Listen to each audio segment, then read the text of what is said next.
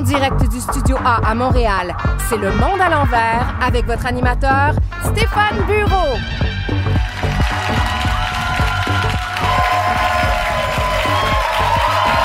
Bonsoir, bonsoir, bonsoir. Euh, bonsoir, c'est le monde à l'envers et chaque vendredi, on reçoit des invités de tous les horizons et on est fiers aussi de dire que notre public est très, très varié. Euh, par exemple, vous, monsieur, bonsoir. Stratège d'affaires. Pardon? Louis Duvamel, stratège d'affaires. Vous avez même pas entendu la question, vous étiez prêt, mais vous aviez un micro, ça doit être organisé avec le gars des vues, ça c'est comme rien. Bonsoir, madame. Bonsoir. Votre nom? Lynn Lafontaine. Et qu'est-ce que vous faites dans la vie, Lynn? Euh, je suis orthophoniste euh, retraité. Bienvenue à bord. Merci. Monsieur, bonsoir. Bonsoir. Votre nom? Paul Saint-Pierre Plamondon. Paul Saint-Pierre Plamondon. Et vous faites? Politicien. Politicien. Ouais, chef du Parti québécois. Je suis très intéressé par ce qu'il va se dire ce soir à l'émission. Politicien, chef du Parti québécois. Vous devez être député, c'est comme rien? Je travaille fort, je vais y arriver. Ah, on va peut-être y revenir. Dans quelques secondes, je vous présente le menu, mais euh, avant, puisque c'est notre monde à l'envers, voici tous les sujets qu'on ne va pas aborder ce soir. On ne parlera pas de Marois Risky et de George Kelly, deux députés libéraux qui viennent d'avoir un magnifique petit bébé. Félicitations.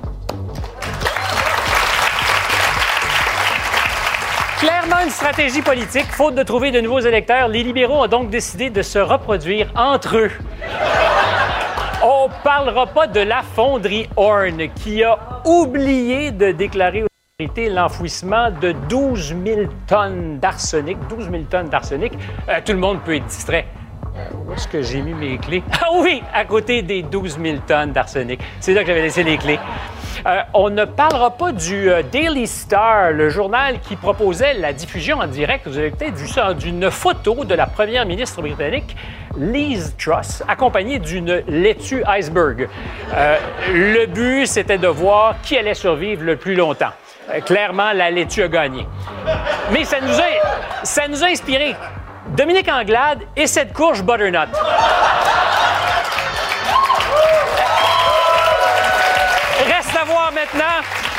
Qui va se rendre au printemps? Ce soir à l'émission, le nouveau ministre de l'Éducation, Bernard Drinville, un débat sur euh, la télé-réalité. Quatre ans plus tard, est-ce qu'on a bien fait de légaliser le pot? Et au Québec, peut-on être opposé au port du voile sans être traité de raciste? Les réponses de Jamila Benhabib. Et pour jouer avec nous, Richard Martineau, Biz, Louise Deschâtelet, Yasmine Abdel-Fadel et pour un soir seulement, Sébastien Ricard. Bienvenue au Monde à l'envers.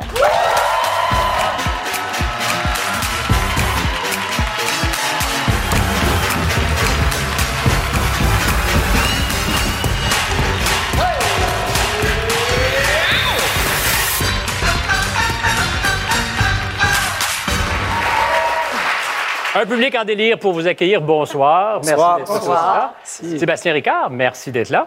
Merci de m'accueillir, c'est vraiment. C'est un plaisir. Il y a quelqu'un qui clairement a laissé son téléphone ouvert et qui veut peut-être parler avec euh, toi, Sébastien, mais malheureusement, il ne pourra pas répondre. Euh, Yasmine, est-ce que tu t'es dit cette semaine, c'est le monde à l'envers? Oui, particulièrement aujourd'hui. Ah? Je l'avoue, euh, je regardais la sermentation du Parti québécois, puis je suis très contente de voir euh, M. Saint-Pierre Plamondon avec nous. Et euh, j'ai compris, et c'est important de ne pas porter cette euh, allégeance au euh, roi Charles III. Je suis d'accord avec ça. Mais j'ai aussi aimé le clin d'œil de M. Paul Saint-Pierre Plamondon avec la belle cravate britannique de Burberry, que je souligne. Le petit clin d'œil était, euh, je l'ai remarqué. Et qu'il porte encore ce soir. Richard? Euh, malgré tous les milliards de dollars qu'on investit dans le système de santé, ça ne s'améliore pas, ça s'empire. Au moment où on se parle, à l'hôpital Sainte-Justine, il y a des bébés qui dorment sur des civières dans des corridors. Des bébés! OK? Je sais pas si c'est le monde à l'envers, mais ça me met le cœur à l'envers. Ah. Vrai, bien dit.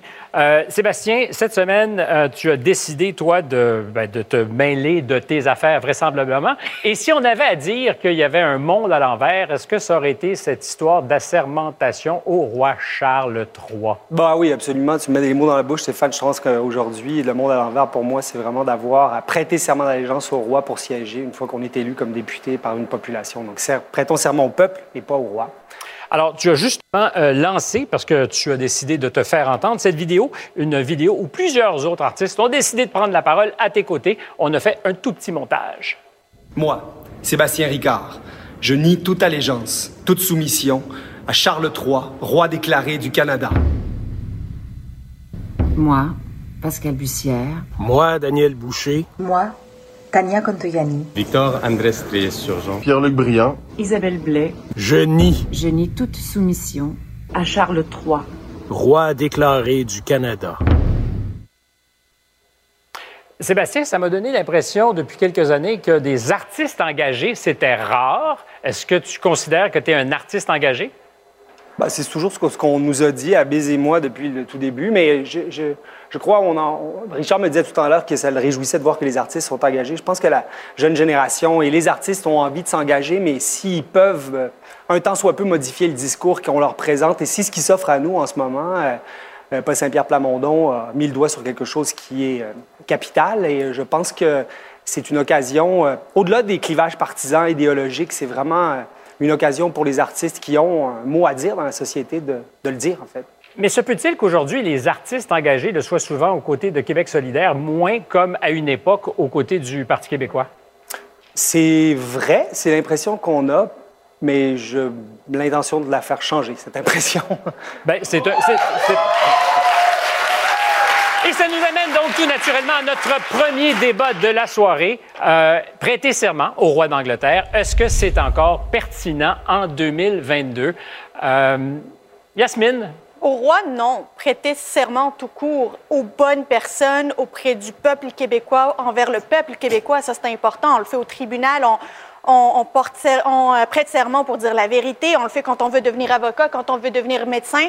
Il faut le faire envers le peuple du Québec et juste envers le peuple du Québec.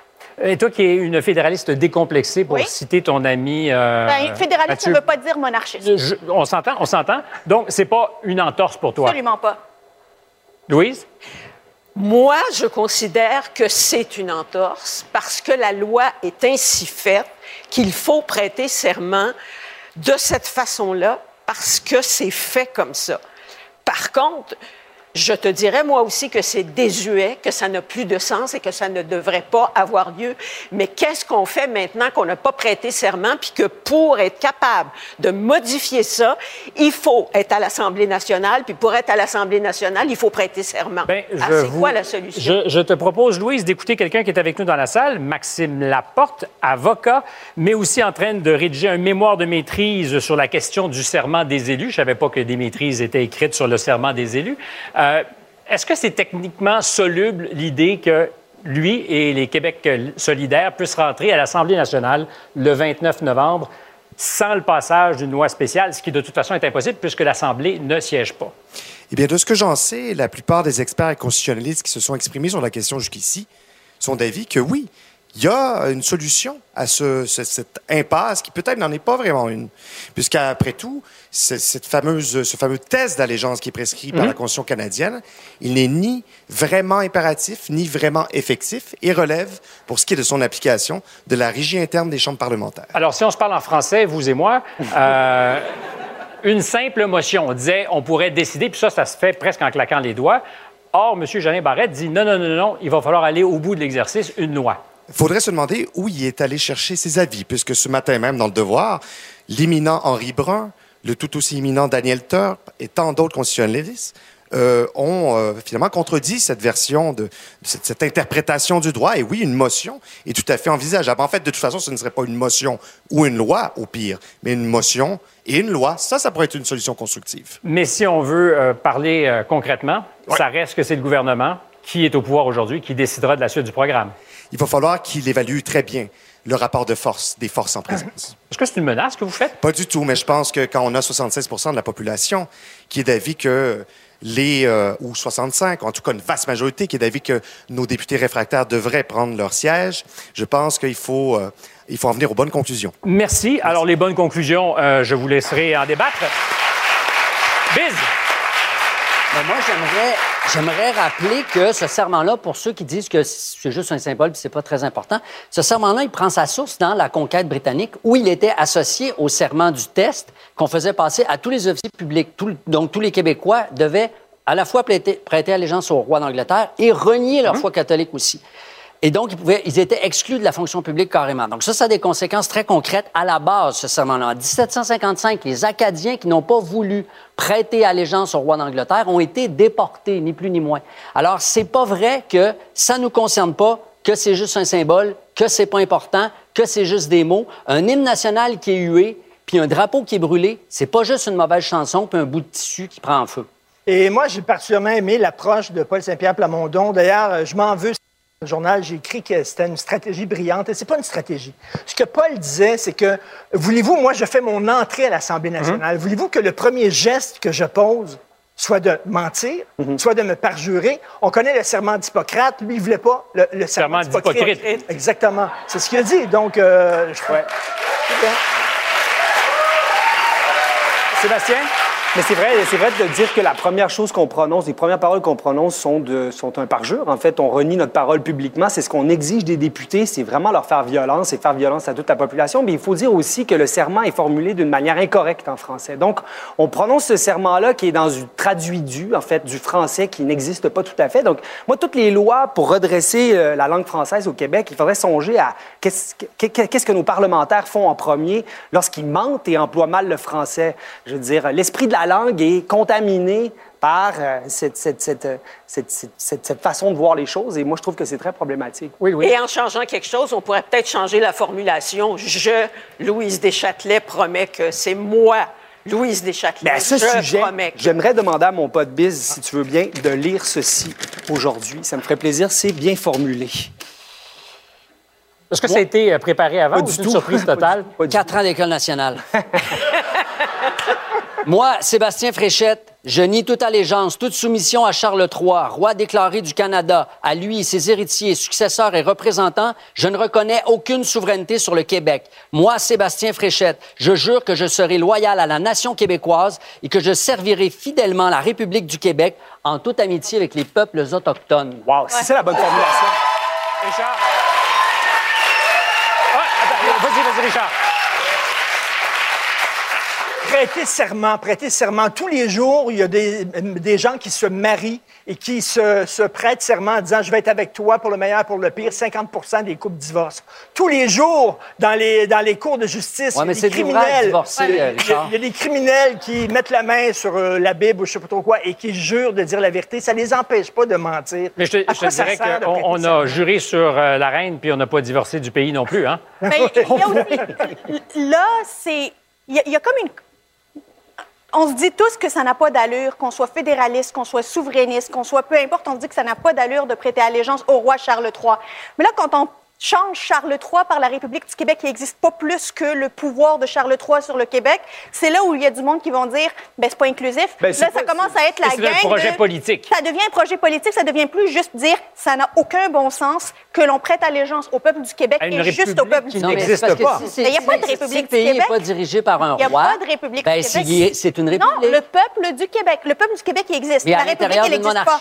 Ben, le peuple du Québec, il existe. C'est pas une déclaration de souveraineté. Non, non, dans le cadre du serment des députés, bien sûr. Voilà. Ce que, ce que j'ai fait ce soir, j'ai émis un souhait, mais j'ai abjuré ma fidélité et mon allégeance au roi d'Angleterre. Oui, mais on le commence pas un mandat en, en disant je re- renie euh, mon allégeance à tel Ben, ou tel. pas? On commence par dire je prête serment au peuple du Québec. Non, au Québec, tout dans la situation Mais où on est-ce que ça serait vous, pas suffisant. Sébastien, effectivement, puisqu'on n'a pas pris cette décision collective de devenir une république? En fait, moi, je pense que les choses sont très confuses. hein. Euh, Lorsqu'on prête serment, le deuxième serment au peuple, celui que le- les, les 14 députés décidants ont, ont décidé de prêter, euh, on, on fait référence à la Constitution du Québec, laquelle Constitution contient la Charte des droits et libertés du Québec, dans laquelle charte, il y a un préambule qui dit c'est Sa Majesté qui décrète ce qui suit. Ces mots-là pèsent lourd et importent. C'est-à-dire que même dans le deuxième serment, la Majesté règne tout partout à l'intérieur de l'édifice légal de l'Assemblée nationale et québécois, et c'est une bonne chose que d'abjurer Charles III en premier parce que ça met les choses au clair. C'est fou à quel point on est poli quand même. On a entendu que la reine meurt. Tu sais, là, il, a, il a fallu. Il a- il y a- Il a failli avoir là, un changement de Oui, je vous arrête. Je vous arrête tous. Euh, il y avait un timing. On a attendu notre fenêtre d'opportunité. Absolument. Euh, c'est intéressant. Je vous propose de continuer après la pause, si vous êtes d'accord à la maison. Mais c'est en même temps le moment du sondage à bureau. Et dans la foulée de ce qu'on a appelé euh, le serment gate, je vous demande croyez-vous qu'un jour, le Québec sera vraiment un pays? Et pour vous, M. Saint-Pierre Plamondon, euh, je vous indique que vous avez qu'à scanner le code QR ou encore d'aller sur TVA Plus si vous voulez voter et influer sur les résultats. On se retrouve après la pause.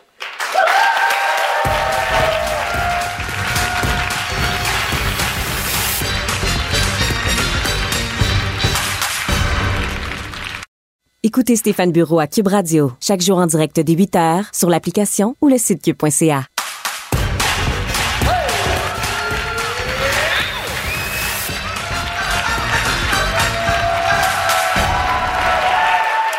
Suite de notre débat qui commençait à s'enflammer. Euh, on était d'ailleurs un peu surpris. Yasmine, où étais-tu en début de débat? Je te trouvais très sage. Et finalement, ah! Quand on a dit le mot République. République.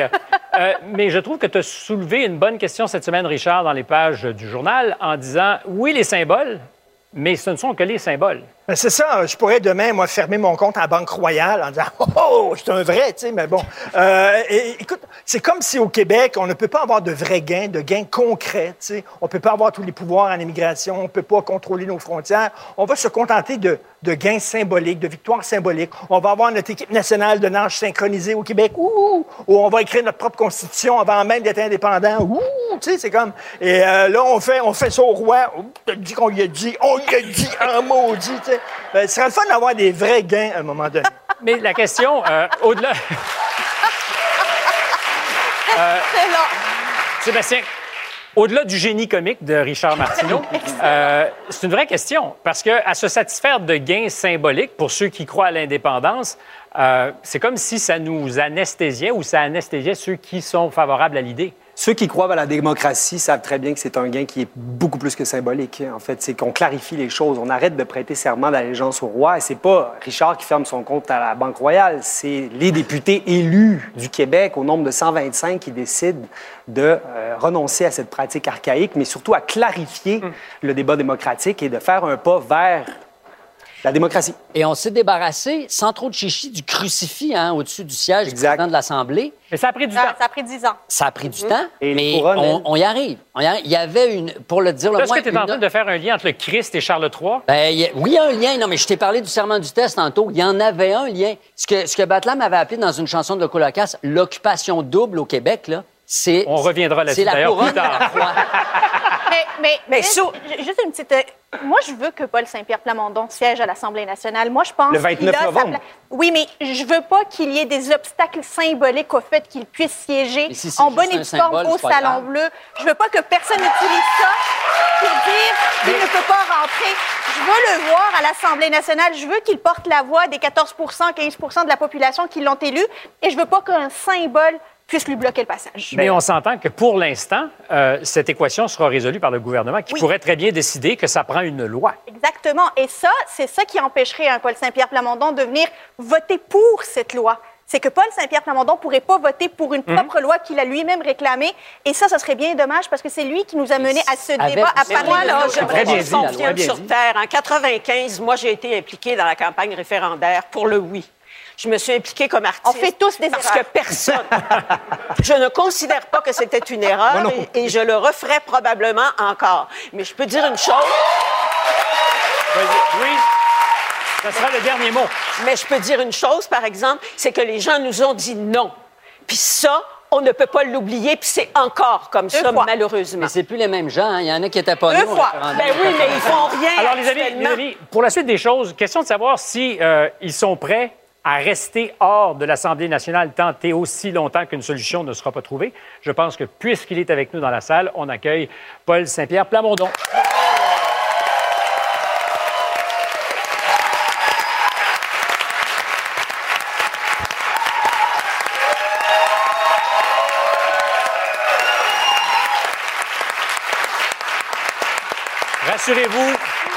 Votre verre n'a pas été spiké.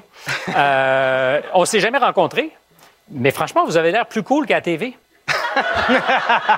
Mais on est à la télévision, fait qu'on Ah, va voir. J'y avais pas pensé. Euh, la question, la, la seule vraie question, si c'est pas réglé euh, d'ici le 29 novembre, êtes-vous prêt à rester hors de l'Assemblée nationale? Si tout le monde est de bonne foi, ça va se régler. Parce que là, on est rendu à 12 juristes qui disent, de toutes les universités au Québec, qui disent voici la solution.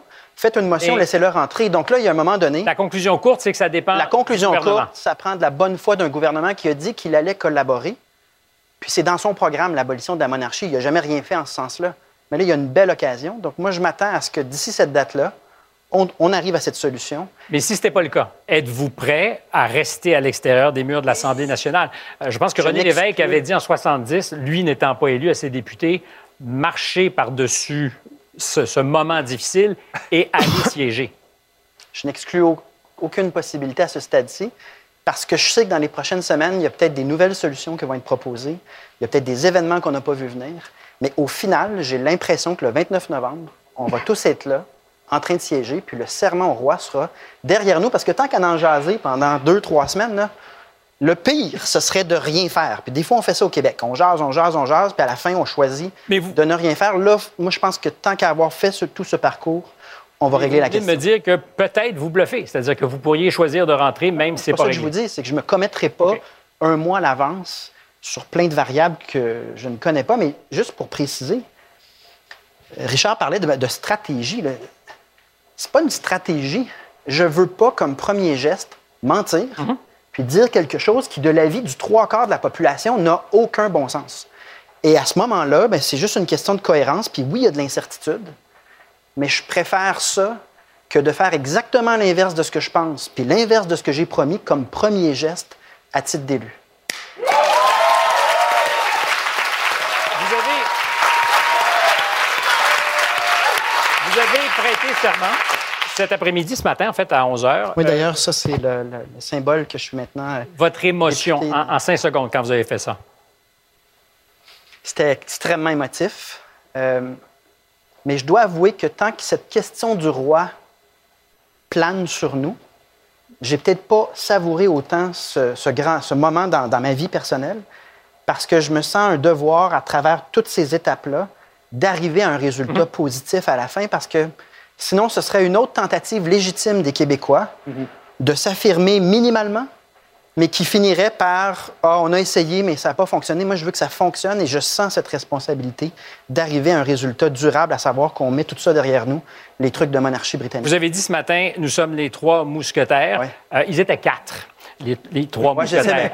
Donc, euh, Mais on a peut-être quelqu'un, euh, attention, là, c'est pas, pas terminé cette histoire. c'est pas terminé. Il y en a trois histoire? au début, puis peut-être. Est-ce que vous allez recruter? Est-ce que vous allez recruter dans les rangs de pour la ça que- CAQ chez les pour- insatisfaits? C'est pour ça que je vous dis. C'est pour ça que que, vous je avez vous un dis. scoop? Le tout, tout s'emballe. Est-ce que- Donc, vous, saviez- vous connaissiez vos classiques et vous saviez donc qu'ils étaient quatre. Vous Ben, en attendez un? On m'a fait la remarque assez rapidement, en effet. Puis je vous dis, dans ce qui attend le Parti québécois, parce qu'on sent beaucoup de soutien dans la population, tant pour ce qu'on fait maintenant que pour l'ensemble de ce qui nous attend, euh, il y aura probablement des gens qui vont lever la main et on va faire des choses originales et inusitées pour offrir une opposition à la CAQ qui, en ce moment, a tous les pouvoirs puis fait pas mal tout ce qu'elle veut. On a dit que c'est une bataille symbolique importante euh, et qui a des implications. Il nous reste peu de temps, mais est-ce que vous pensez vraiment encore, parce que fondamentalement, ce qui vous intéresse, c'est de faire un pays, puis on n'en parle plus beaucoup. D'ailleurs, à la télévision, en heure de grande écoute, on parle plus de ça, euh, sauf En ici. campagne électorale, à chaque débat, j'ai quand même... Mais est-ce que vous croyez que vous allez voir ça de votre vivant? Oui, moi, je pense que le destin du Québec remonte au moins à la période des Patriotes. C'est lent comme évolution, mais c'est dans la bonne direction et je ne verrai pas d'autre scénario que celui dans le cadre duquel notre destin finit positivement et qu'on devient un peuple normal qui décide par lui-même et rayonne partout dans le monde. Moi, je, je le vois. Et des fois, des petits gestes, comme cette histoire de roi d'Angleterre, mais qui sont fortement symboliques, déclenchent autre chose, puis on ne sait pas ça nous mène où. En attendant, il y a beaucoup de péquistes qui travaillent dans l'autre équipe. hein. Vous avez constaté, François Legault étant pas le moindre, Bernard Drinville, qui a déjà été euh, lui aussi ministre euh, d'un gouvernement péquiste. Il va être avec nous dans quelques instants. Euh, Vous allez rester pour écouter l'entrevue. Pas nécessairement. Wow, vous devriez. Vous devriez. Ça Pas va être mais passionnant. je vous laisse faire votre travail. Je suis sûr que vos questions seront très. Non, vous devriez être là. Ça va être passionnant. Puis si vous en avez une, vous me la soufflez. Euh, après la pause, Bernard Drinville.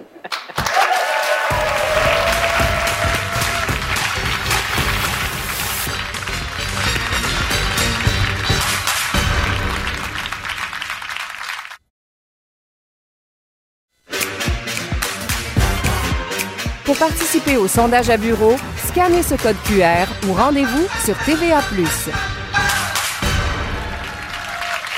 Il a d'abord été journaliste, puis ministre péquiste, donc indépendantiste, maintenant caquiste et nationaliste, plus vraiment souverainiste, mais pas non plus fédéraliste. Une discussion avec lui, c'est jamais triste. Voilà le tout nouveau ministre de l'Éducation, Bernard Drinville.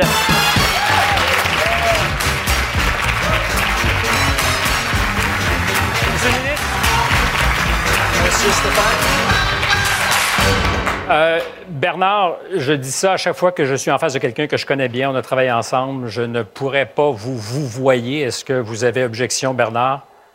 Absolument pas. Puis j'espère que tu n'as pas objection à ce que je te tutoie puisqu'on a travaillé ensemble. J'aimerais que tu me vous vois, par contre. Euh, Ber- Bernard, Bernard, euh, d'abord, félicitations. Merci. Euh, je- moi, je suis très, très curieux de ces choses-là. Euh, quand on choisit de laisser une grosse job, tu l'as souvent souligné, euh, prestigieuse, payante, pour aller faire de la politique, il y a deux choses qui me semblent évidentes. Il faut aimer le pouvoir un peu. faut aimer vouloir changer les choses et pour ça, ça prend le pouvoir. Mais il y a quelque chose aussi dans l'exercice du pouvoir qui doit être grisant. Hmm, pas sûr de ça.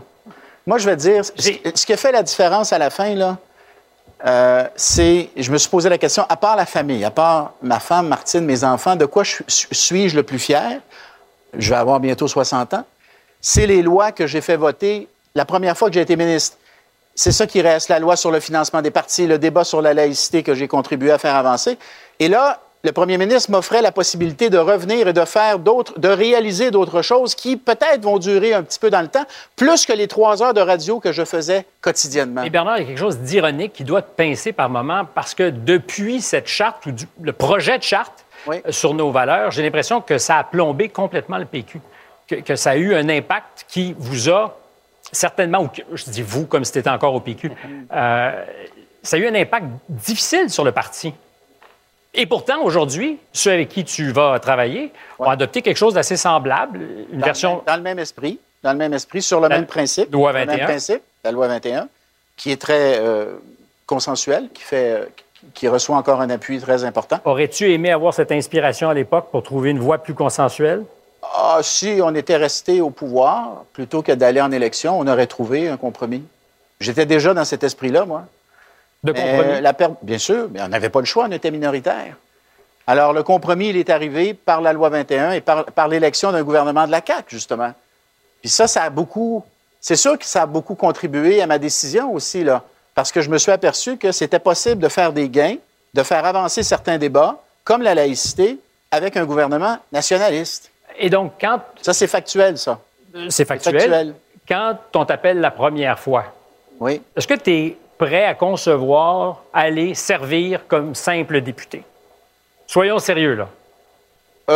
Parce que je te Euh, si, connais si, assez. si, non, regarde bien, je vais répondre à ta question. Si euh, la, la, la CAQ n'avait pas été au gouvernement et si elle n'avait pas eu des chances réelles d'être reconduite au gouvernement, je n'y serais pas allé. OK? C'est clair, ça? Donc, tu voulais un parti qui avait des chances de gagner? Parce que je voulais faire des changements comme ceux que j'avais fait du temps que j'étais ministre. Oui, je voulais faire. J'ai fait beaucoup d'années dans l'opposition. Je sais c'est quoi l'opposition. En quelque part, c'est facile l'opposition. Être au gouvernement, puis arriver avec des lois, puis faire, faire des changements qui, on l'espère, vont durer dans le temps, puis vont améliorer notre société, c'est plus compliqué. Et là, le PM me donne la chance de le faire à l'éducation. Est-ce que ça se négocie avant un ministère? Est-ce que ça se demande? Non. Non, moi, je crois pas non, ça. non, non, non, non, je te le jure. Je te jure. Je te jure, quand je suis arrivé devant le PM. Non, euh, je- avant ça, quand il dit Veux-tu devenir candidat pour nous? Et si on gagne, je te Non, non, je sais, mais, mais- mais mercredi matin, quand je me suis assis devant le PM, je ne savais pas ce qu'il allait me donner. C'était pas ma question.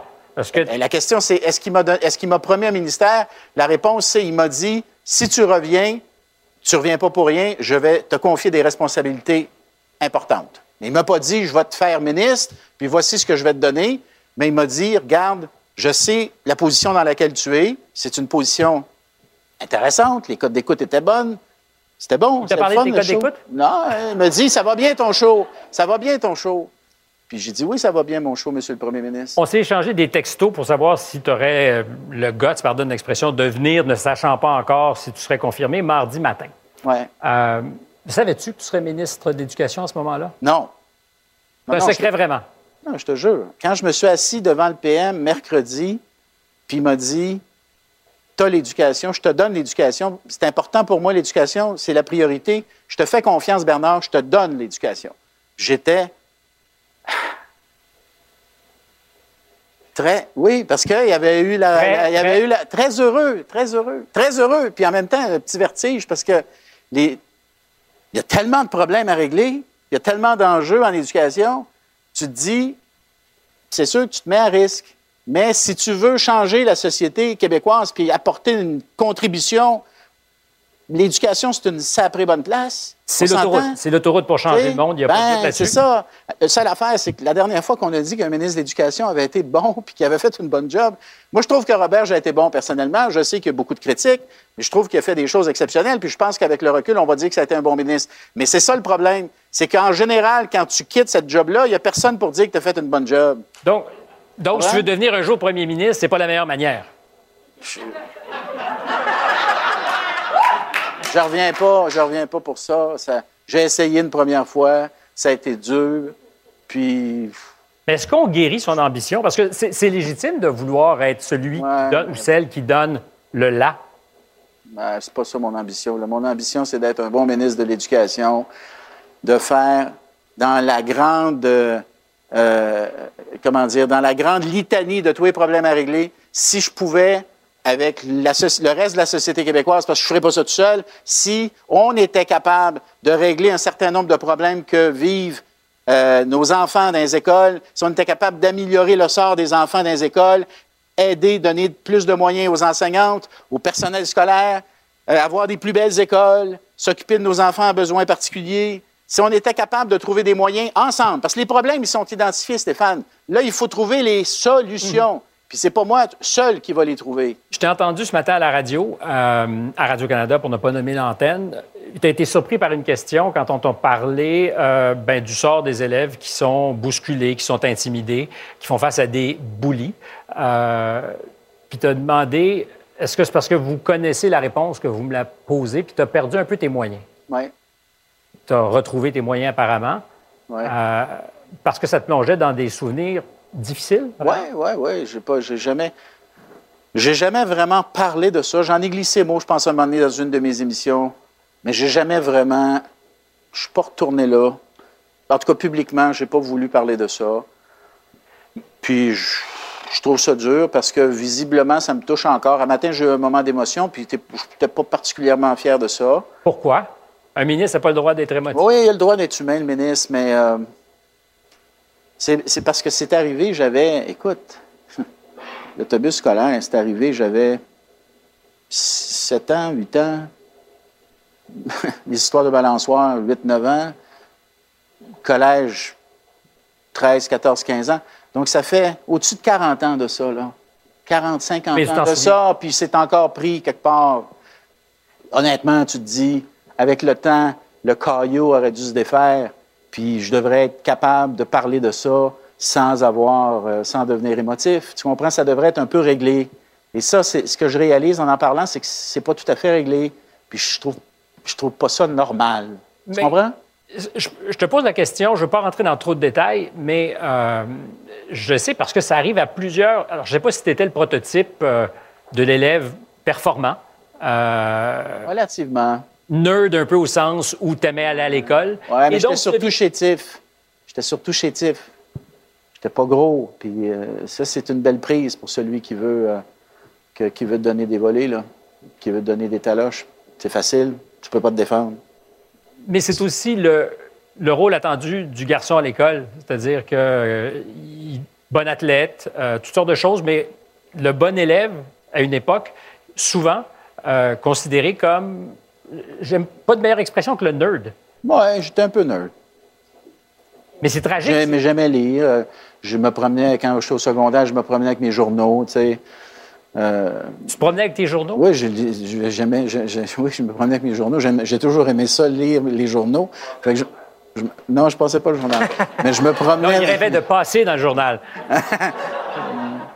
Mais bref, je me promenais avec mes journaux. Oui, c'est sans doute, j'étais un peu nerd. Mais, mais en fait, c'est pas un reproche. C'est qu'est-ce qu'on fait avec euh, les garçons, euh, ceux qui ont des difficultés, ceux qui en ont pas, mais qui peut-être payent le prix parce qu'ils sont un peu différents, parce qu'ils performent à l'école. Comment on les protège, les garçons, à l'école? Est-ce que c'est une préoccupation? Ah oui. puis les garçons, puis les filles. Je pense qu'on a quand même beaucoup cheminé là-dessus. Je pense qu'aujourd'hui, quelqu'un qui verrait ça interviendrait. Je pense que le chauffeur d'autobus, aujourd'hui, il interviendrait, il arrêterait l'autobus, puis il, se lèverait, puis il irait voir le kid, puis il dirait Veux-tu le laisser tranquille, là? Qu'est-ce qu'il t'a fait, lui, là, là? Laisse-les tranquilles. Puis si ça fait pas, tu sais, je vais appeler tes parents, je vais intervenir. Puis dans le cours d'école, il y aurait une surveillante pour faire la même chose. Puis euh, moi, je pense qu'aujourd'hui, on a beaucoup, beaucoup cheminé, puis on n'accepte plus ça. On n'accepte plus ce genre de comportement, je pense, dans la majorité des cas, en tout cas. Dernière question, euh, peut-être intime ou privée. Tes enfants, ils sont allés à l'école privée ou publique? Les deux. Les deux. Comme moi. Euh, Est-ce que tu as une opinion sur l'école privée? Oui, bien sûr. Utile? Bien sûr. Il faut maintenir? Il faut maintenir le financement. Il n'est pas question de diminuer le est-ce que c'est parce que tu doutais de l'école publique que des enfants chez toi sont allés à l'école privée? Honnêtement, là, les parents, je pense, qui m'écoutent vont être d'accord avec moi. À la fin, on prend la, on prend la, la bonne décision pour l'enfant. On se demande quelle est la meilleure école pour mon enfant. Puis nos enfants, ils ont toutes sortes d'enjeux.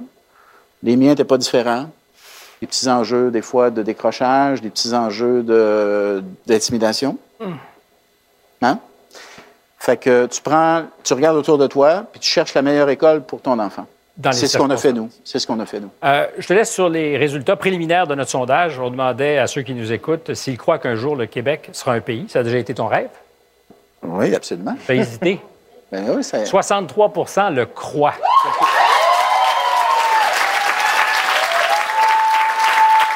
C'est fini, mais toi, est-ce que tu y crois encore? c'est pas ma bataille. Je suis pas revenu en politique pour faire ça. Je suis venu en politique pour faire avancer le Québec. Je pense que je suis capable, puis on est capable au gouvernement de faire avancer le Québec avec notre statut actuel.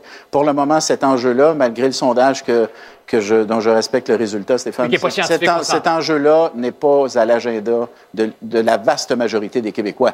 Puis moi, je travaille avec l'opinion publique québécoise. L'opinion publique québécoise, ce qu'elle veut présentement, puis elle l'a démontré lors de l'élection, ce qu'elle veut, c'est qu'on avance sur un paquet d'affaires, puis qu'on on le fasse avec les pouvoirs qu'on a présentement, qui sont quand même considérables. C'est pas vrai qu'on est démunis, puis on est menotté, Merci, puis on n'a pas de marge de Merci, manœuvre. monsieur le ministre. On Je a des moyens financiers importants également. Et je constate que, que tu n'as rien perdu de ta capacité à te dépatouiller dans toutes les circonstances. Moi, j'ai une question très rapide pour toi. Euh, occupation double, est-ce que tu écoutes ça? Je ne l'écoute pas, mais j'en entends beaucoup parler. Après la pause, on fait un débat justement sur occupation double. Est-ce que, ou- oui ou non, c'est toxique?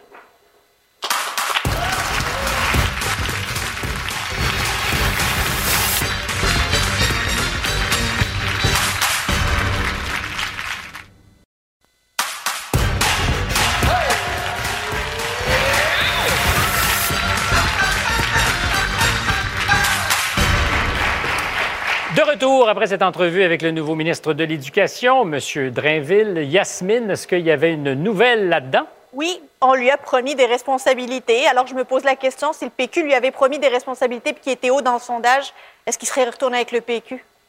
C'est ça, c'est le pouvoir qu'il voulait aller, euh, avoir finalement. Donc, euh, si euh, Éric Duhem avait été euh, au sommet des sondages, il aurait été euh, pour Éric Duhem. Peut-être pas. C'est peut-être euh, pousser un peu la logique de l'interprétation.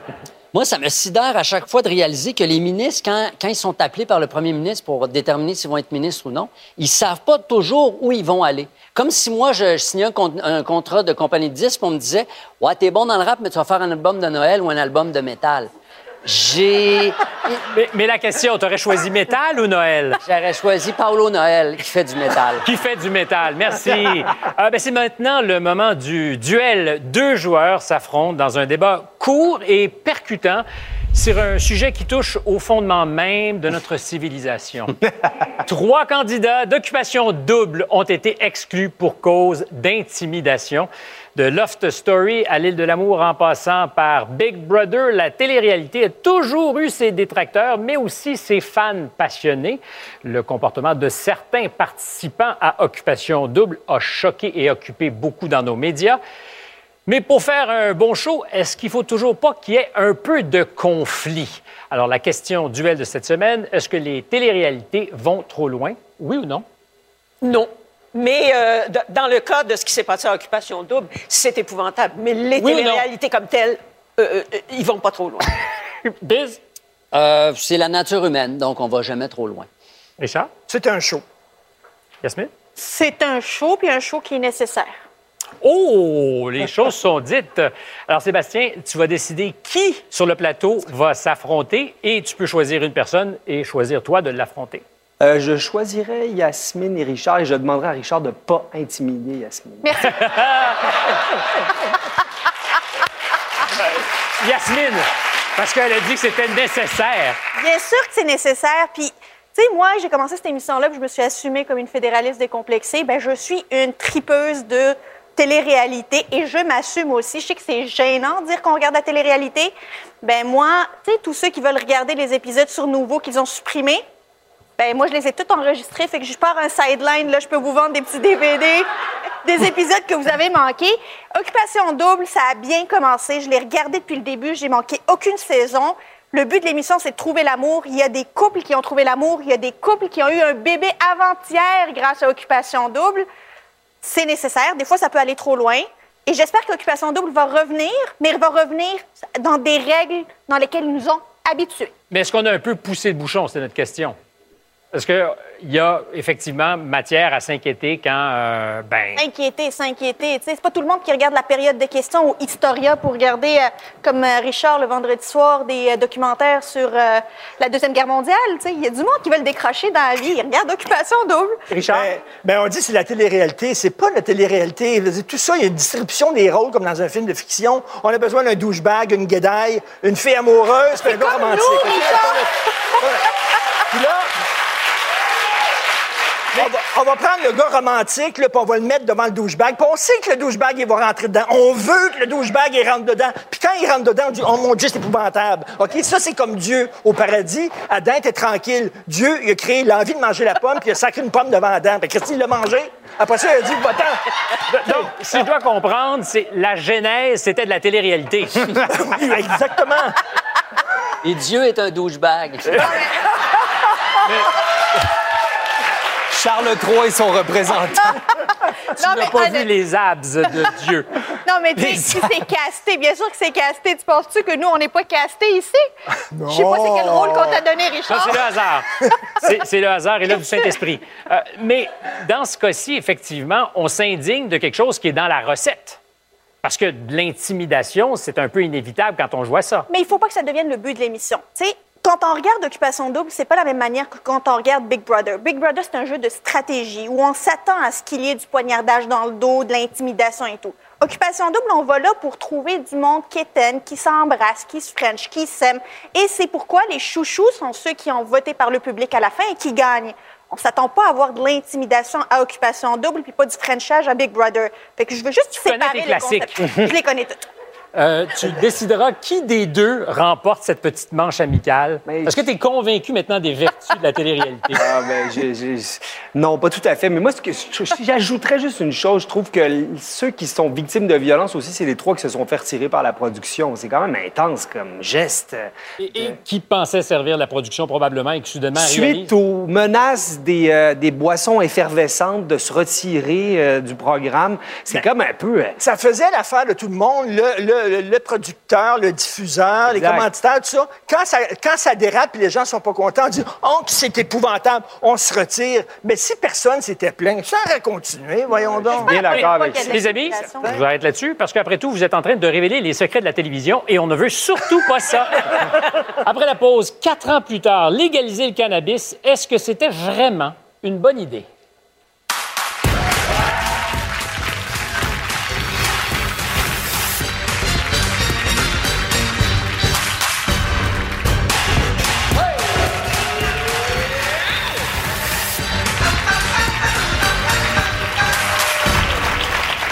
En 2004, un certain groupe de rap en faveur de la légalisation du cannabis chantait ceci.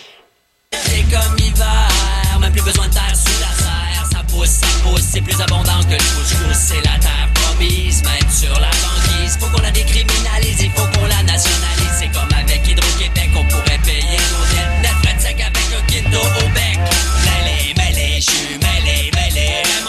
14 ans plus tard, en 2018, le pot est finalement légalisé, mais les rappeurs en question en fument même plus.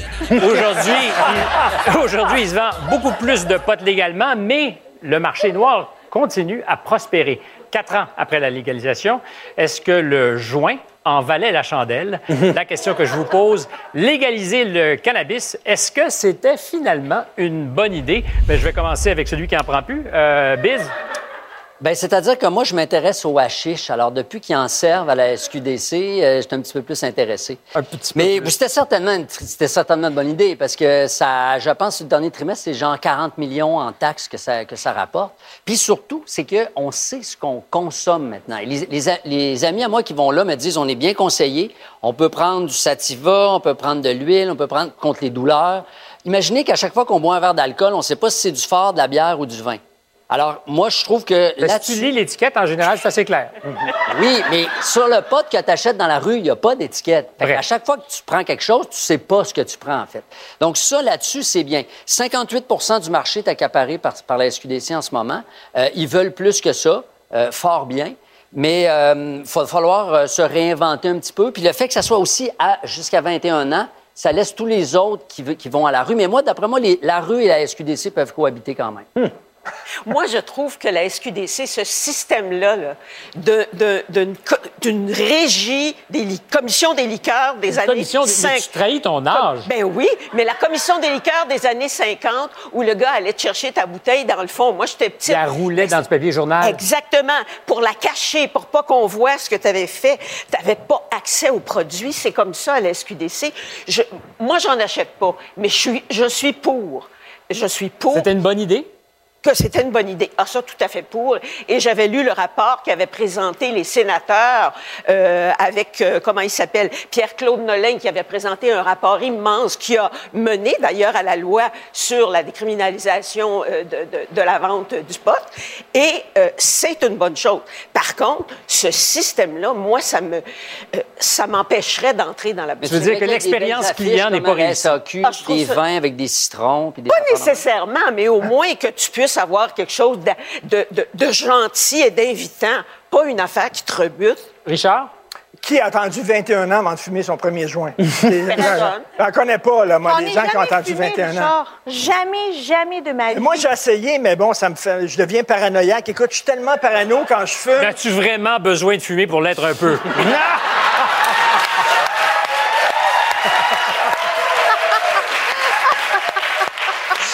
Quand tu sors ton petit index comme ça, j'aime pas ça. tellement parano que je pense qu'il y a des gens qui m'aiment pas. pour te le dire. mais, mais bon, écoute, mais tu veux dire, euh, mettez ça un peu, plus- un peu, un peu sexy. tu sais, il y a un côté, ce qui, ce qui était le fun quand, c'était c'était le côté légal de l'affaire aussi. Tu sais, des fois, là, la ville de Montréal a fait des murs, là, en disant aux graffitistes, venez faire des dessins sur ce mur-là, ça va être légal. Mais les gens, pas ça, là, ils font des graffitis sur des murs où ils n'ont pas le droit de le faire, là, ça. Mais Oui? On a de la publicité pour la SAQ à la télévision pour montrer à quel point c'est extraordinaire puis qu'on a une panoplie de produits à offrir aux Québécois. La SQDC, on a peut-être une société d'État, mais on garde ça tabou puis c'est un petit peu gênant rentrer là-dedans puis tu veux pas te cacher. C'est soit on l'assume ou on l'assume pas. Mais être entre les deux, c'est comme être à moitié enceinte. Pas moi. Sébastien. Moi, je pense que c'était une très bonne idée. Je, pense aux jeunes gens qui se retrouvaient avec des peines assez lourdes, des casiers judiciaires pour possession simple. C'était complètement hallucinant. Je pense qu'il y a eu beaucoup d'hypocrisie autour de ça pendant très longtemps. C'était une très, très bonne décision, même si quatre ans plus tard, ça n'a pas donné les succès escomptés. On sait que les producteurs en arrachent. Souvent, les recettes ne sont pas au rendez-vous, mais au moins, on a, on a, je crois, clarifié quelque chose, puis euh, c'est une bonne chose. Et je pense qu'effectivement, si on rendait ça plus sexy puis qu'on amenait plus de monde à aller l'acheter. Je pense que je vais te mettre au marketing de la SQDC. Tout à fait. Je serais parfaite. D'ailleurs, quand j'en ai consommé, les quelques fois que j'en ai consommé autrefois, contrairement à Richard, moi, ça ne me rendait pas paranoïaque, ça me faisait juste rire. Mais Alors, je riais, je riais. Peut-être tu riais de Richard. Ceci étant dit, est-ce qu'il y aurait quand même quelques risques à ce genre de, de processus de légalisation? J'ai pensé inviter pour nous aider à mieux s'y retrouver Marie-Ève Morin, qui est médecin de famille, qui œuvre en santé mentale et euh, dépendance. Marie-Ève, bonsoir. Bonsoir, Stéphane. Euh, votre bilan, parce que vous avez dealé, pardonnez l'expression, avec des gens qui ont des problèmes d'addiction sérieux dans une clinique, pas très loin d'ici d'ailleurs. Tout à fait. Euh, Est-ce qu'on s'est aidé en légalisant? Votre bilan à vous? Je vais me faire un peu l'avocat du diable en disant que légal ne veut pas dire banal. OK? Euh, vous parlez de l'arsenic en début d'émission. L'arsenic, c'est légal? On, dit- on- on sait que ça peut être aussi très Mhm. dangereux. Donc, le cannabis, on sait que c'est une plante qui, en passant, est fascinante, qui a des vertus thérapeutiques potentielles, entre autres le CBD, qui gèle pas, et a aussi des vertus psychoactives. On le sait, ça gèle. hein? Moi, ce qui me préoccupe, c'est les jeunes. C'est vraiment les jeunes. En ce moment, on voit une explosion de produits à force de THC extrêmement puissante dans les écoles secondaires du Québec. On avait le ministre de l'Éducation tantôt. Comment ça se fait qu'avec tous les profits qu'on fait sur le pot, il n'y a pas encore une intervention en toxicomanie dans toutes les écoles du Québec? Comment ça se fait? Comment ça se fait? Comment ça se fait qu'on fait plus de recherche médicale au Canada sur la douleur, la sclérose en plaques, l'épilepsie, les, les vertus thérapeutiques du cannabis? Qu'est-ce qu'on fait avec ces milliards de profits-là? Moi, c'est ça qui me préoccupe Mm. comme médecin. Et je soigne de plus en plus d'adolescents dans ma pratique. Et c'est vrai qu'avant 21 ans, on ne devrait pas consommer de cannabis de façon régulière, mais les jeunes ne l'entendent pas, ça. Et une psychose, c'est une psychose de trop. Un jeune qui décroche de l'école à cause du pot, c'est un jeune de trop. Alors, je pense qu'il faut investir les profits au bon endroit. Et on est encore à 50% du marché noir pour le cannabis. Et c'est pas les baby boomers qui font vivre le marché noir du pot. Mais très rapidement, Marie-Ève, justement, si on a 19 ans, qu'on ne va pas à la SQDC et qu'on veut se trouver quelque chose, on peut acheter du bon stock comme dans très dangereux. On peut commander, ben, dangereux. On fait pas d'overdose de cannabis, mais on peut acheter des wax pens. Je sais pas si vous avez entendu parler de ça. Qu'est-ce que ça là, fait un wax pen? De la wax, c'est de la résine de cannabis pure à au-dessus de 90% de THC. Ça sort dans des petites pipes, 40 pour 100 doses. Ça, ça goûte les fraises, les bonbons, les Smarties. Et ça se vend dans nos écoles secondaires. C'est un produit qui est illégal, mais qui est très facilement accessible. Je pense que ça passe par l'éducation, les intervenants en toxicomanie dans les écoles. Et moi, je veux que les profits du cannabis aient au bon endroit et qu'on sache où ça va. Merci beaucoup, Ah, merci. J'ai envie de conclure avec, euh, avec les parents. Biz, tu as de jeunes enfants? Oui. Ça te préoccupe? je- ben, 12 et 16 ans, mais je pense que c'est un peu la même approche qu'avec l'alcool. Euh, Il y a la question des poumons aussi, le mode d'ingestion. Moi, je suis peut-être plus biscuit, muffin que joint. c'est clair que pour les poumons, c'est idéal. Pour les athlètes, c'est mieux. Richard? Tu sais, t'as le bonhomme qui est sur son troisième gin tonic, sa femme, elle est ses pilules, puis il dit Prends pas de drogue, tu sais. À leur enfant, tu sais, c'est comme. euh, à un moment donné, des fois, il y a certains parents qui sont mal placés pour faire la leçon. Est-ce que tu fais la leçon aux parents qui sont mal placés pour faire la leçon? C'est ça que tu Oui, fais? c'est ça. Excellent. c'est ça. Je voulais juste être certain qu'on comprenne. Euh, ben bon, on va s'arrêter là-dessus. J'ai l'air tout excité comme si j'en avais pris un peu trop ou peut-être pas assez. Euh, après la pause, est-ce qu'on peut être contre le port du voile sans être taxé d'islamophobie? On en parle avec euh, Jemila Benabi. Big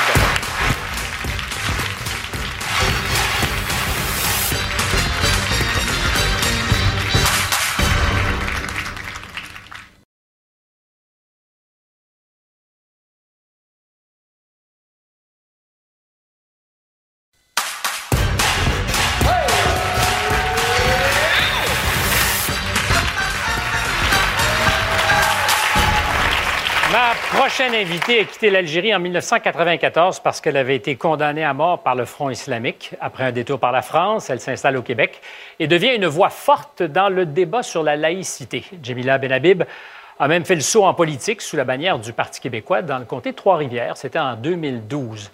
Elle répète inlassablement que le hijab ici au Québec ne voile pas que les cheveux de quelques femmes, mais aussi un projet politique totalitaire et misogyne. Elle vit aujourd'hui à Bruxelles, garde la même fougue, le même courage et nous met en garde contre la parole censurée dans son nouveau livre Islamophobie, mon œil. Voici Jemila Benhabib.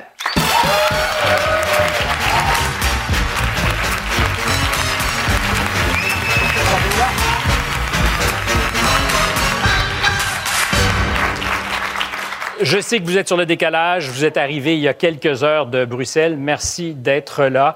Euh, c'est un projet courageux que ce livre, Islamophobie, mon œil.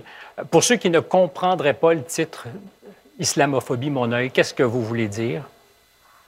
C'est tout simplement s'inscrire dans, la temporalité euh, de l'instant, mais faire un, petit pas de côté euh, pour dire qu'il faut oser parler lorsqu'il est question euh, euh, d'islam, euh, lorsqu'il est question de, de critique, de dénonciation des dérives. euh, eh bien, il ne faut pas s'interdire de prendre la parole, même si certains nous taxent d'islamophobie. Immédiatement, parce que vous prenez la parole. Oui, tout à fait, bien À ce sûr. titre, vous avez vécu au Québec. Vous parlez beaucoup, beaucoup du Québec dans ce livre. Euh, vous, je pense, démontrez assez bien avoir aimé ces années passées au Québec. Aucun éditeur n'a voulu de votre livre ici. Exact. Pourquoi? Est-ce qu'on vous a donné des explications? Non, je sais pas. En fait, euh, c'est c'est pas moi qui ai approché les éditeurs, c'est plutôt mon éditeur belge. Euh, donc moi, je suis d'abord et avant tout euh, une auteure euh, québécoise reconnue. Je veux dire, j'ai eu des distinctions. mes livres se sont très bien vendus, donc je suis pas non plus n'importe quel auteur. Et donc j'ai été vraiment surprise. Euh, j'ai été surprise et pas surprise en même temps euh, de voir que bon, bah, les portes s'étaient euh, s'étaient refermées. Mais vous avez aussi dit, j'ai quitté l'Algérie parce que ma vie était menacée, j'ai quitté le Québec parce que ma vie intellectuelle l'était peut-être. Ah oui, tout à fait. Moi, j'ai quitté le Québec parce que euh, je voulais pas mourir intellectuellement, oui. C'est dur à entendre, vous en êtes consciente? Oui, c'est dur, mais... euh, C'est pas euh, un reproche. Je non, non, mais oui, c'est- dur, mais en même temps, euh, je, je pense qu'il faut avoir aussi l'honnêteté de le dire et ne pas le garder pour soi. Je veux dire, moi, j'ai toujours été une personne honnête, authentique.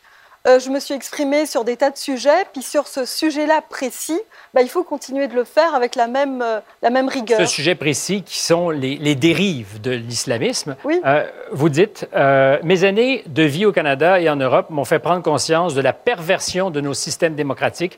Je suis à même d'en mesurer les travers et les ratés, surtout lorsqu'ils se mettent à tolérer l'intolérable au nom des bons sentiments. Dans certaines circonstances, ils sont même prêts à passer l'éponge sur les crimes les plus abjects sous prétexte que leurs auteurs appartiennent à des catégories vulnérables, encourageant ainsi la culture de l'excuse. Et vous montrez d'ailleurs, quand on parle d'islamophobie, trois responsables au Québec. Le Parti libéral, les solidaires et les islamistes. Euh, J'aimerais comprendre, parce que c'est un, un procès très sérieux que vous faites aux libéraux et aux solidaires. Ben, en fait, euh, l'islamisme, de façon générale, qu'il soit euh, au Québec ou qu'il soit ailleurs, il n'aurait pas été aussi loin dans sa progression s'il n'avait pas aussi pu obtenir des soutiens. Et ce sont grâce à ces soutiens que l'islam politique a progressé en Europe et en Amérique du Nord. Et les soutiens de l'islam politique, je l'ai dit euh, dans mon livre Les soldats d'Allah à l'assaut de l'Occident, eh bien c'était euh, à l'époque, en tout cas, c'était Québec solidaire.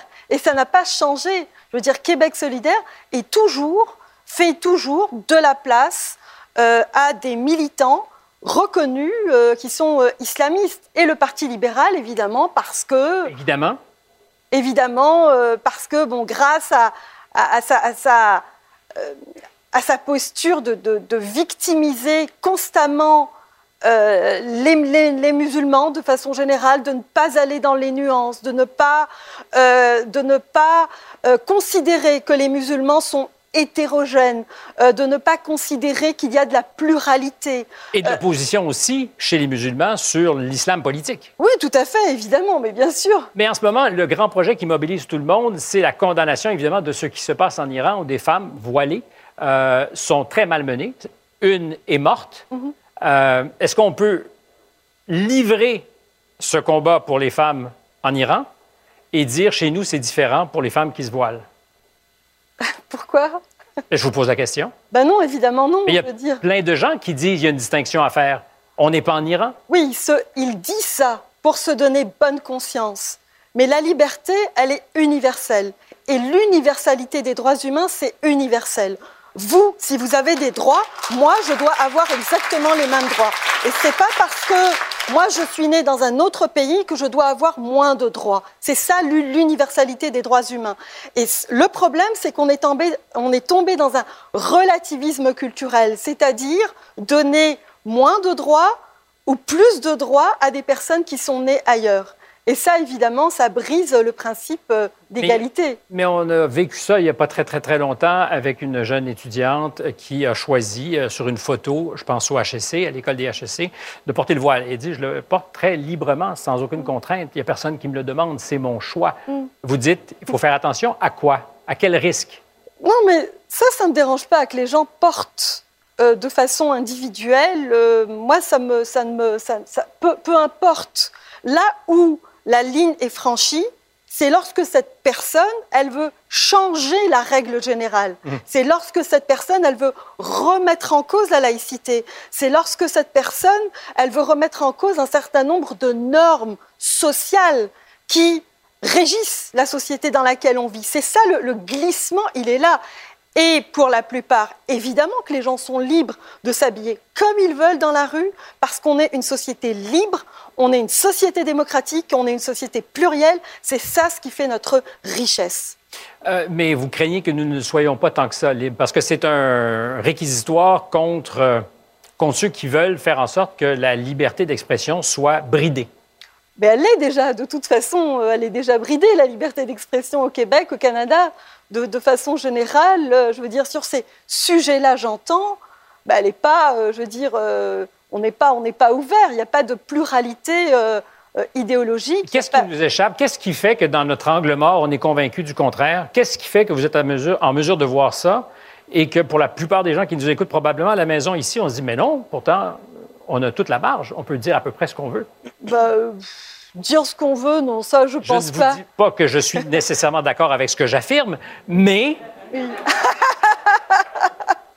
qu'est-ce qui fait qu'on serait peut-être euh, pas conscient? Mais parce qu'on est toujours accusé de raciste, on est toujours accusé d'islamophobie. Les gens, ils sont fatigués de ça. Mhm. Les gens, ils voient qu'il y a des anomalies, ils voient qu'il y a des trucs qui ne vont pas. Ils n'ont pas nécessairement les outils pour problématiser comme moi je- Alors- je, je les ai, mais Je vais vous ils lire, savent. parce que là-dessus, vous êtes euh, ben, certainement à même de nous éclairer. Remarquez, même antiraciste, un blanc sera systématiquement considéré comme un raciste qui s'ignore, alors qu'un racisé antisémite sera d'emblée qualifié de victime, exonéré de ses torts. Qu'importe le niveau social d'une femme blanche, elle sera systématiquement désignée privilégiée.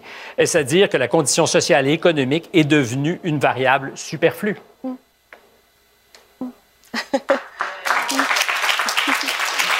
Mais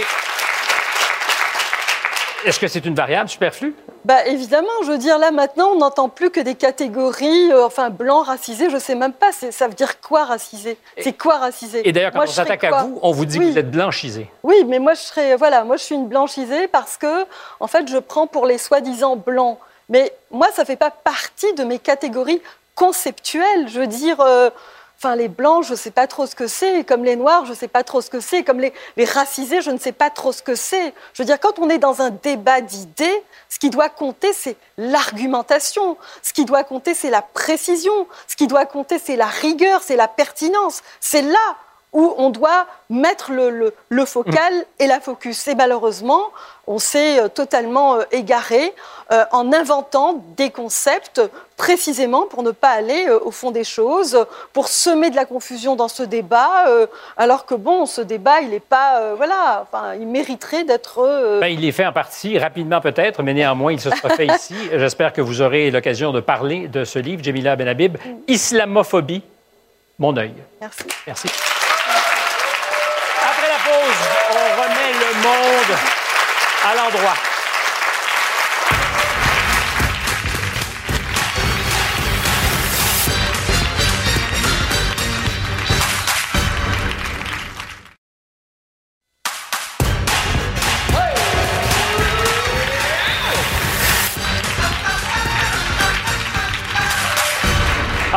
Les dernières minutes de l'émission. Euh, Réaction peut-être à ce qu'on a entendu. Yasmine, je t'ai senti grinçante un peu. Non, j'ai trouvé ça dommage euh, que qu'on puisse dire qu'au Québec, on peut mourir intellectuellement. Est-ce qu'on aurait accepté qu'un Ontarien dise ça du Québec? Je pense pas qu'on l'aurait accepté. Et pour quelqu'un qui dénonce euh, le fait qu'on ne puisse pas avoir la liberté de parole, je trouve que c'est plutôt les personnes qui ont un certain langage comme celui de Mme Benhabib qui ont en effet la liberté de parole. L'islamophobie, non seulement elle existe, mais elle tue. Rappelons-nous Québec, rappelons-nous London, rappelons-nous Christchurch. Ce sont des Oh là là, dizaines de personnes qui sont oh mortes. là. Mais il est important, si on veut être dans la nuance, soyons dans la nuance, mettre les libéraux puis Québec solidaire avec les islamistes, ça, c'est des amalgames pour faire de la politique, pas pour faire de la laïcité. Non, on n'a pas seulement.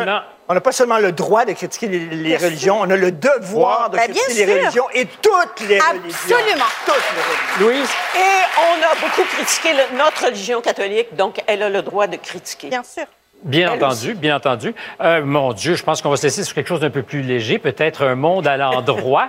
Euh, y en a-t-il un pour toi, un bon endroit Bien cette sûr, semaine? je reste dans la même veine. La nomination de Christine Fréchette à titre de ministre de l'Immigration, de l'Intégration et de la Francisation.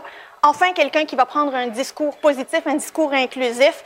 Pour, le, pour la coalition Avenir Québec et le discours du premier ministre est déjà un très bon début en ce sens. Alors, je ne sais pas si c'est à l'endroit ou à l'envers, mais j'ai les résultats quand même de notre sondage. Il y avait une tendance qui se dessinait tout à l'heure à la question qu'on posait. Croyez-vous qu'un jour le Québec sera un pays? On se croirait une soirée électorale. Ouais, mais Euh, oui, le 69 West Island, il va non, arriver, là. 31% euh, Monde à l'endroit pour toi, Sébastien? Ben, c'est ça. Ah évidemment, c'est ça. Euh, mais c'est un sondage non scientifique, je tiens à le préciser. Avez-vous eu du plaisir, les amis? Ah oui. Beaucoup, Comme vous merci. êtes- Vous ne l'avez pas vraiment dit assez fort. Avez-vous eu du plaisir? Oui! Ah, il faut dire oui, papa! Euh, merci à tous. Merci, Sébastien. C'était un vrai plaisir. Dans quelques secondes, à JE, une incursion dans le monde des survivalistes. Merci d'avoir été avec nous. On se retrouve très probablement vendredi prochain, 20h. Bon week-end!